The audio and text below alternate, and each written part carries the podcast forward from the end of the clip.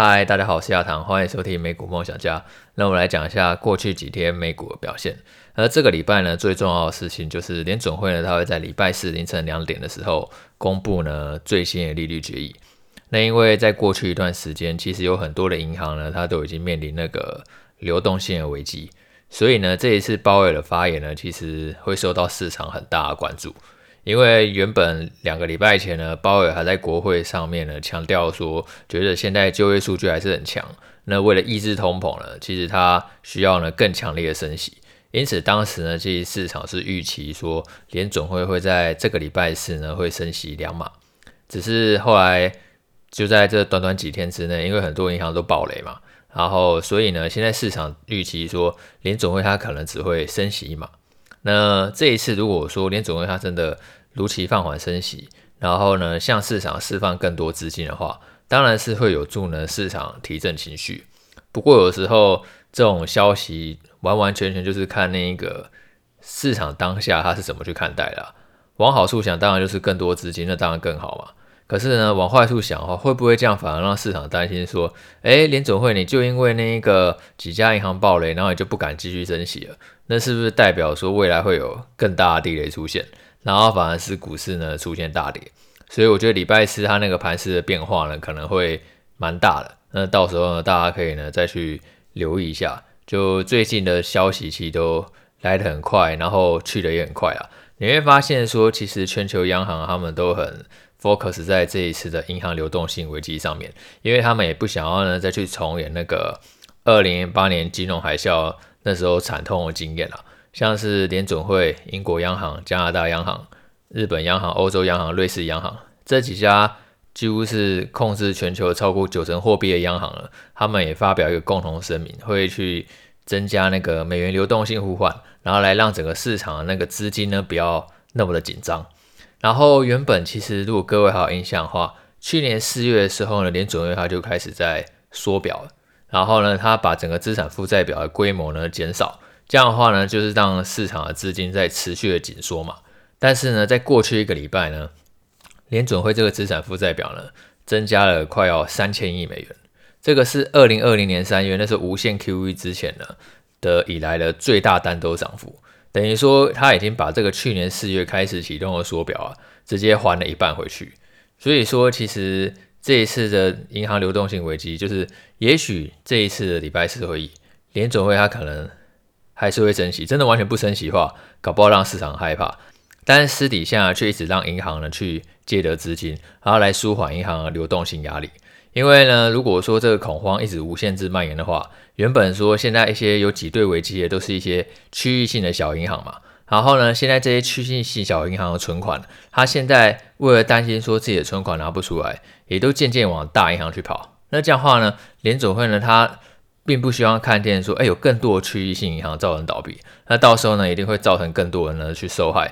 然后再来就是市场最近呢很关注的瑞信，那瑞信呢，它在过去几年的话，其实股价本来就已经在不断的下跌了，过去五年股价就下跌了超过九成。其实瑞信股价下跌已经不是一天两天的事啊，只是每当市场在恐慌的时候，就会担心说瑞信会不会跟着出问题。那这一次呢，其实在瑞士央行的介入下呢。瑞银两瑞银跟瑞信是不一样的公司，瑞银呢会以三十二亿美元呢去收购瑞信，那其实这个大概就只有相当于瑞信市值的四折价格而已，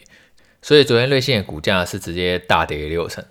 不过其实大家更惊讶的是，因为瑞信它还有发行那个 AT1 债券，就是 COCO 债，然后这个债券价格更是一夕归零，因为这个债券呢它会被用于承担瑞信它原本呢过大的损失，然后就直接呢。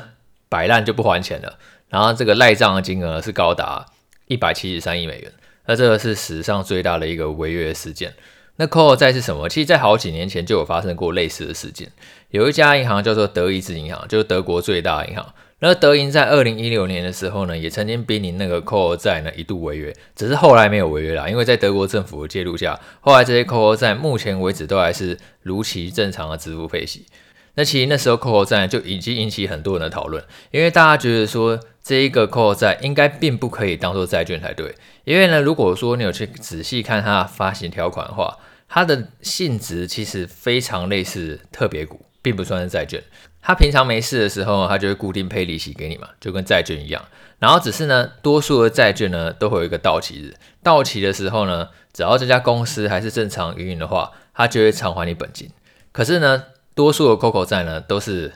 没有到期日。换句话说的话，它像是一个永久债，它永远并不会还你一个本金。然后呢，如果说银行它真的出状况，可能资本储备太低的时候，你这个手上的债券会直接被强制转为股票。那你不要觉得好像转为股票没有什么。当银行资本储备不够的时候，准备要把你的债券强制转为股票的时候，那时候股票一定也已经跌得非常的惨，早就已经不知道跌到什么程度了。然后甚至有的 COCO 债券，它的条款更狠一点。还会直接就把你的本金注销，就跟这一次一样。这一次呢，瑞信它所发行的 COCO 债就直接一气归零，然后呢，让这个银行的那个资本储备呢可以更加健康。所以呢，即使是同一家公司它所发行的债券啊，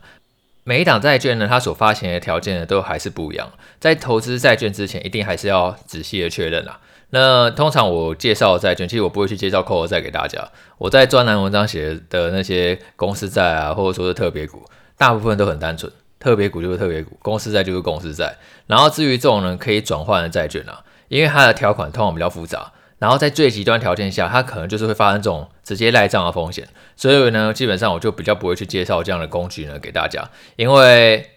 并不是说它不能买，因为其实如果你了解条款的话，你还是可以去买嘛。但是当公司营运状况整个出现大问题的时候，你就要懂得适时的放手，因为这种 COCO 债虽然说配息它会比一般公司债呢更高，可是如果说银行出问题的话，而那本金整个都没有的风险呢也很高。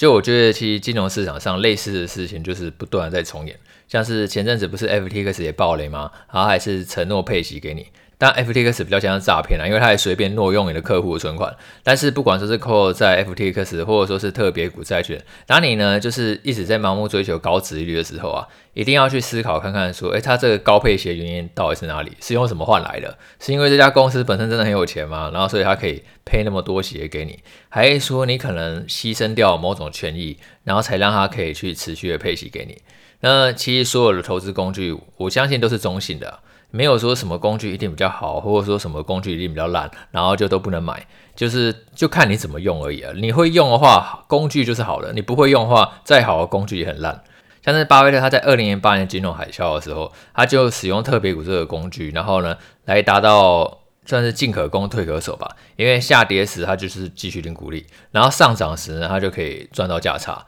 巴菲特他其实在过去几年最有名的几个特别股案例，像是。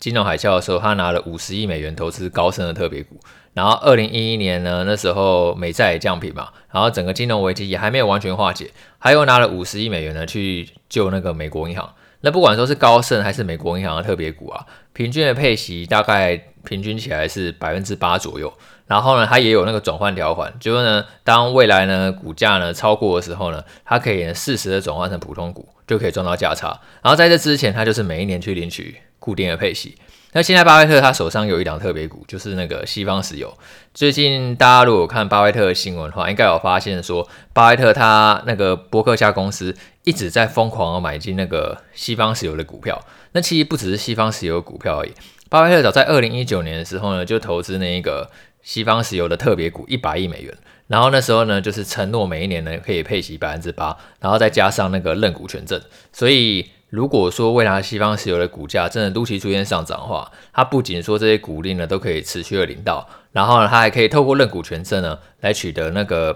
普通股呢更多的股份。那一般人呢，我们其实在买进特别股的时候，我们当然跟巴菲特他有一些差异，就是说巴菲特他可以实际去跟这些公司谈条件嘛，因为巴菲特他手上有钱。像最近不是很多银行有传出倒闭的危机吗？其实我就有看到那个市场有消息，就是说拜登政府他已经正在跟巴菲特协商呢，要去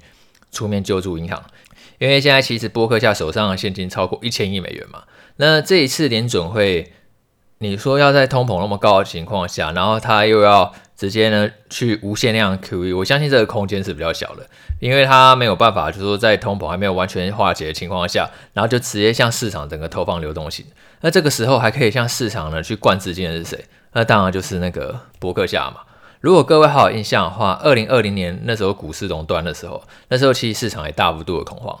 理论上来讲，那时候巴菲特应该有很好的投资机会才对，因为波克夏手上的现金就是为这一刻而存在嘛。他可以趁市场大跌的时候，然后跟公司谈条件，然后呢，就是用很便宜的价格呢去买到一个很棒的公司。可是二零二零年三月那时候联准会动作太快，几乎没多久就差不多跌一个多月而已，联准会就推了无限 QE，然后就把那个整个股市直接给飞转上去。